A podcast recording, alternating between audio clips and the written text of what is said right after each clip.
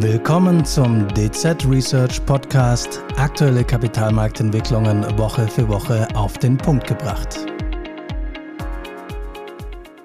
In der vergangenen Woche herrschte am Flughafen in Peking Hochbetrieb. Während der französische Staatspräsident Emmanuel Macron mit allen militärischen Ehren empfangen wurde, sah es für EU-Kommissionspräsidentin Ursula von der Leyen etwas weniger spektakulär aus. Sie musste den regulären Passagierausgang nehmen. Auf dieser ja, außenpolitischen Ebene zeigt sich schon etwas die Unterscheidung, die Differenzierung, die zwischen Nationalstaaten und der EU als ja, außenpolitischer Akteur vorgenommen wird. Am Kapitalmarkt sieht das etwas anders aus. Da hat die Bedeutung der Europäischen Union als Kreditnehmerin, als Emittentin am Kapitalmarkt in den ja, vergangenen Jahren massiv zugenommen und sie ist in den letzten Jahren dadurch ein ernstzunehmender Akteur in der Eurozone geworden. Über dieses Thema möchte ich heute mit meinen beiden Kollegen sprechen. Zum einen Daniel Lenz, Leiter Strategie Euro-Zinsmärkte und Sebastian Fellichner, Senior Marktstratege EWU-Staaten. Hallo ihr beiden. Schönen guten Morgen. Guten Morgen. Ja, ich habe es bereits gesagt, die EU als Kreditnehmerin. Gehen wir auf das Thema noch mal ein bisschen ein und zeigen den Zuhörerinnen und Zuhörern so ein bisschen die Basics. Was macht denn die EU eigentlich am Kapitalmarkt, beziehungsweise wofür braucht sie denn Geld? Ja, sehr gerne, Christian. Zunächst einmal möchte ich sagen, dass die EU bereits seit Jahren am Kapitalmarkt aktiv ist. Nur im Vergleich zur aktuellen Situation war die EU eine wesentlich kleinere Kreditnehmerin.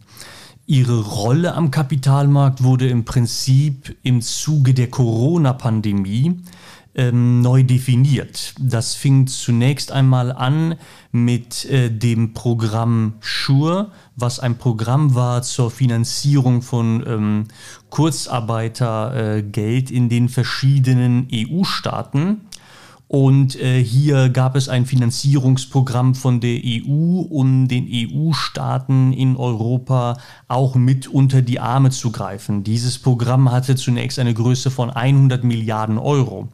Aber der wirkliche Durchbruch in Sachen ähm, Funding und Refinanzierung bei der EU kam dann ähm, mit ähm, dem Next Generation EU Programm, also ein äh, Unterstützungsprogramm für die Konjunktur in Europa. Das Programm hat eine Gesamtgröße von 800 Milliarden Euro und das bedeutet, ähm, dass die EU eine, ein sehr großes Volumen hat, was sie nun am Kapitalmarkt refinanzieren muss.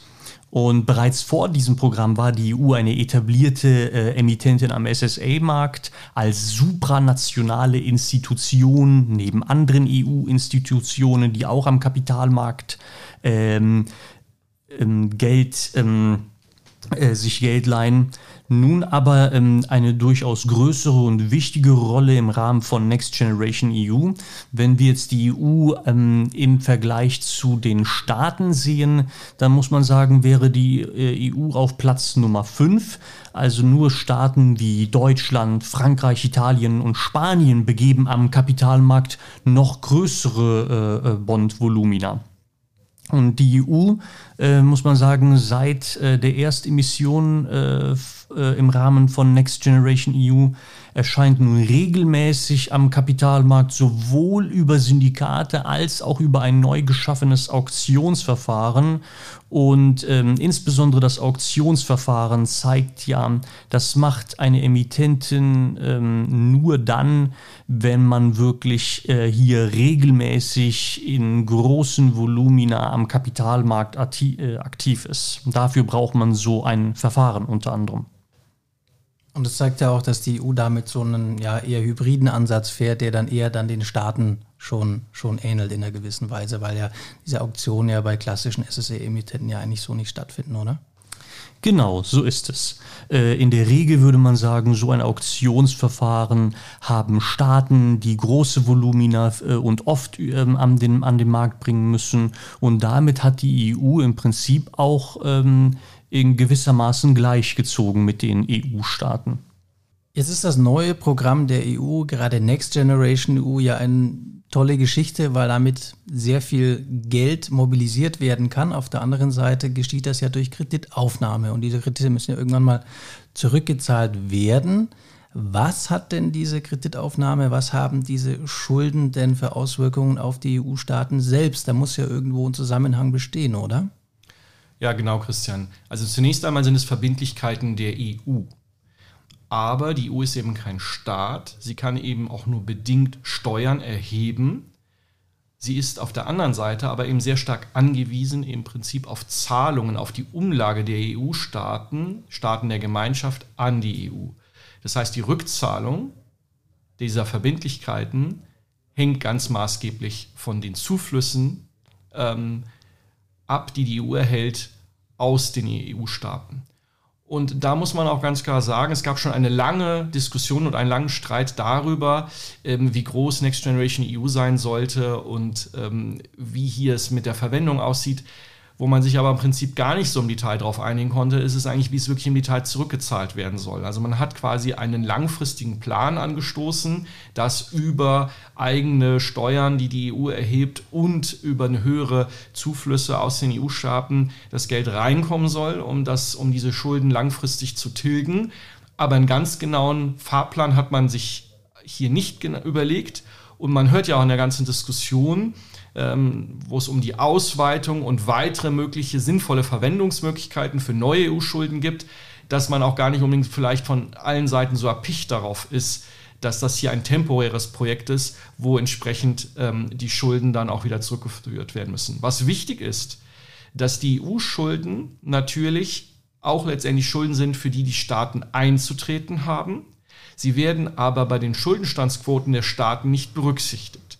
Und das ist natürlich auch eine gewisse Verf Verführung, die das äh, in sich bergen kann, dass man über die EU als Vehikel neue Schulden aufnimmt, Sinnvolles natürlich auch mit dem Geld anfangen kann, vor allem wenn es eben Investitionen getätigt werden gegen den Klimawandel. Wenn aber auf der anderen Seite eben das bei den nationalen Schuldenstandsquoten nicht eins zu eins berücksichtigt wird, kann das eben aber auch dazu ähm, verleiten, vielleicht in, zu, in größerem Umfang Schulden aufzunehmen und vielleicht auch in einem Umfang, der einem dem Nutzen nicht eins zu eins äh, gegenübersteht und in, in, in, einem sinnvollen Verhältnis zueinander äh, zu sehen ist. Und da besteht natürlich auch ein Risiko im Verhältnis zu dieser Situation, dass ein supranationales Staatengebilde wie die EU Schulden aufnimmt, für die Staaten einzustehen haben.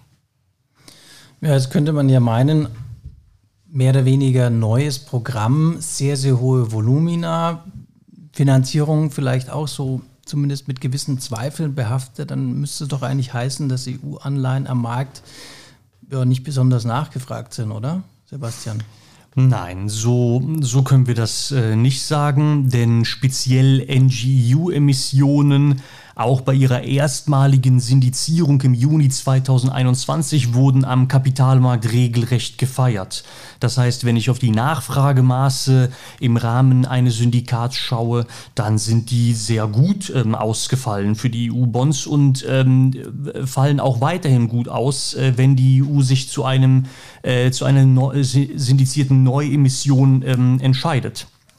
Wenn wir dann mal auf die EU-Renditen auch im Vergleich zu anderen EWU-Staaten schauen, dann muss man sagen, dass sich die, äh, die, die Renditedifferenzen oder die Spreads ähm, äh, zu EU Renditen relativ ähm, stabil gehalten haben. Da gibt es also keine strukturellen Verschiebungen seit, ähm, seit NGEU-Emissionen. Was man allerdings sagen muss, es gibt durchaus ähm, ähm, einige äh, Verzerrungen im, äh, im Vergleich Rating zu Rendite. Ähm, das bedeutet, dass vor allem griechische und italienische Renditen über den EU-Renditen notieren, aber ähm, äh, selbst Spanien nur knapp über EU-Renditen ähm, äh, notieren und Frankreich darunter. Und das heißt, ähm, diese Renditeordnung am Kapitalmarkt folgt nicht grundsätzlich der Ratingordnung. Die EU hat eine, ein sehr gutes Rating, bis auf äh, die Agentur Standard Poor's kann die EU ein Dreifach A vorweisen und äh, sie ist aber nicht in der Lage, ähm, äh, bei den Renditen mit einem Dreifach A dann äh, unter Frankreich zu notieren, das ja als Emittentenrating kein äh, ähm, Dreifach A vorweisen kann. Also insofern sehen wir da schon ähm, gewisse Diskrepanzen. Allerdings, was für EU-Bonds spricht, ist eben die Top-Bonität der Emittenten und ähm, das führt äh, zu zwei Sachen. Zunächst einmal kann die äh, EU oder EU-Bonds in Sachen Liquidität punkten, insbesondere in Stressphasen aber auch für den Gesamtmarkt ist es positiv, denn äh, wenn wir auf den gesamten Euromarkt blicken, dann hatten, haben wir bereits seit Jahren eine Knappheit an äh, Bonds mit Top-Bonität, mit dem Dreifach A. Das sehen wir ja auch oft bei deutschen Bundesanleihen, dass hier die Renditen äh, von Bunds mit einer gewissen Knappheitsprämie gepreist sind, die unter anderem auch auf die Knappheit von Dreifach A Bondmaterial zurückzuführen ist. Und insofern führen eh großvolumige ähm, EU-Emissionen dazu, dass mehr Dreifach A Bondmaterial am Markt verfügbar ist. Das Gesamtbild erklärt ja vielleicht auch so ein bisschen, warum wir diese sehr hohe Nachfrage gesehen haben. Wie du gesagt hast, teilweise Top-Bonität, relativ hohe Liquidität, aber trotzdem höhere Rendite als bei vergleichbaren Emittenten wie, wie Frankreich. Das hat dann vielleicht dann einige Investoren dann bewo dazu bewogen, gerade EU zu kaufen, als sie an den Markt kamen. Genau, das sind diese Charakteristika, wo Investoren dann gerne zugreifen.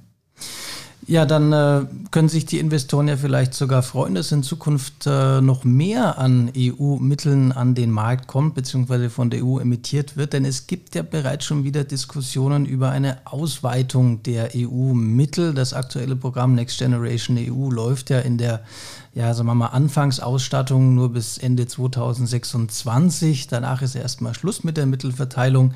Aber äh, ja, da sind wir noch gar nicht. Dennoch wird heute schon über ja, die äh, nächsten Milliardentöpfe gesprochen. Daniel, wie sieht es denn da aus und ist das realistisch?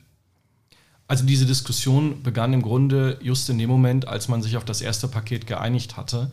Da war eigentlich es wurden noch kaum Gelder, waren ausgezahlt. Da waren schon die ersten Stimmen laut geworden, die das als Erfolgsgeschichte verkauft haben und gesagt haben, es muss jetzt ja eigentlich verstetigt werden, weil es im Grunde ja auch ähm, eine andere Form der gemeinschaftlichen Finanzierung der EU-Staaten ist, nachdem ja wir jahrelang vorher die Diskussion über gemeinsame Eurobonds hatten und diese Diskussion dann irgendwann eben abgeebbt ist, weil bestimmte Staaten, darunter Deutschland, das partout auch nicht wollten.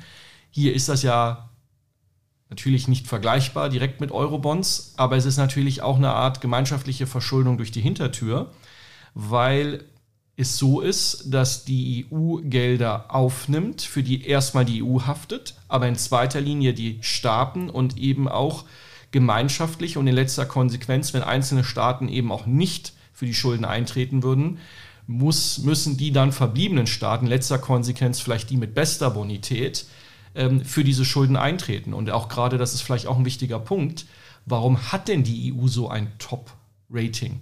Ja, was fast dem Deutschlands entspricht, nur SP ist da ein Not schlechter. Weil man letztendlich als Investor darauf vertraut, naja, in letzter Konsequenz müssen die besten, die bestgerateten Staaten, also mit Doppel A plus und Dreifach A, ähm, für die Schulden eintreten und notfalls auch für die gesamten Schulden.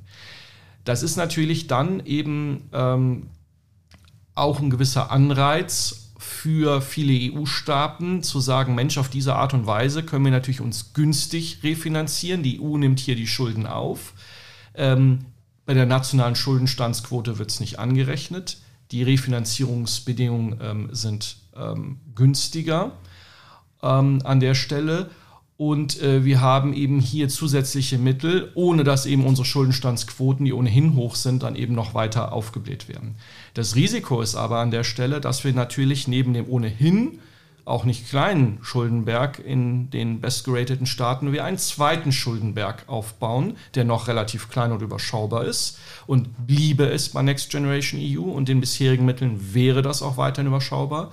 Würde es aber verstetigt werden, würde er eben auch sukzessive weiter zunehmen können.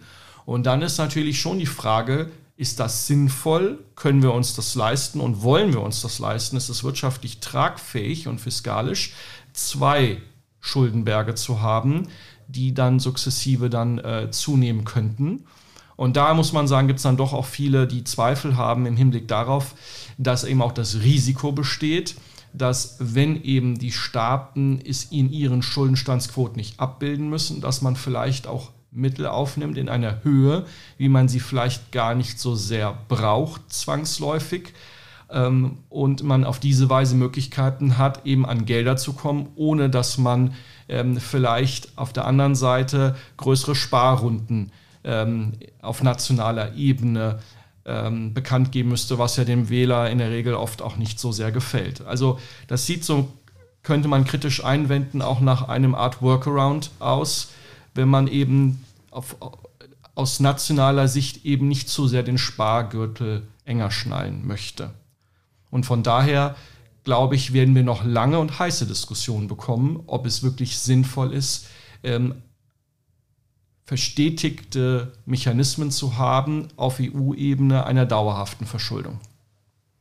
Ja, ich höre da so ein bisschen heraus, dass das europäische Haus, wie man es ja auch gerne nennt, dann wohl auch auf längere Zeit noch eine Baustelle bleiben wird. Eine Baustelle mit vielen Bauherren, was das Ganze natürlich nochmal verkompliziert. Da werden wir sicherlich noch den einen oder anderen Podcast dazu verfassen in den nächsten Jahren. Daniel, Sebastian, vielen herzlichen Dank für diese sehr interessanten Einblicke zum Thema EU als Kreditnehmerin. Mein Name ist Christian Lenk, ich bin Senior Rentenmarktstratege für Rates und SSAs, hatte heute das Vergnügen für Sie, diesen Podcast zu moderieren und seien Sie auch in der nächsten Woche wieder bei uns dabei. Ihnen hat dieser Podcast vom 12. April gefallen, dann freuen wir uns über ein Abo und Ihre Weiterempfehlung. Unsere rechtlichen Hinweise zu diesem Podcast finden Sie in den Show Notes.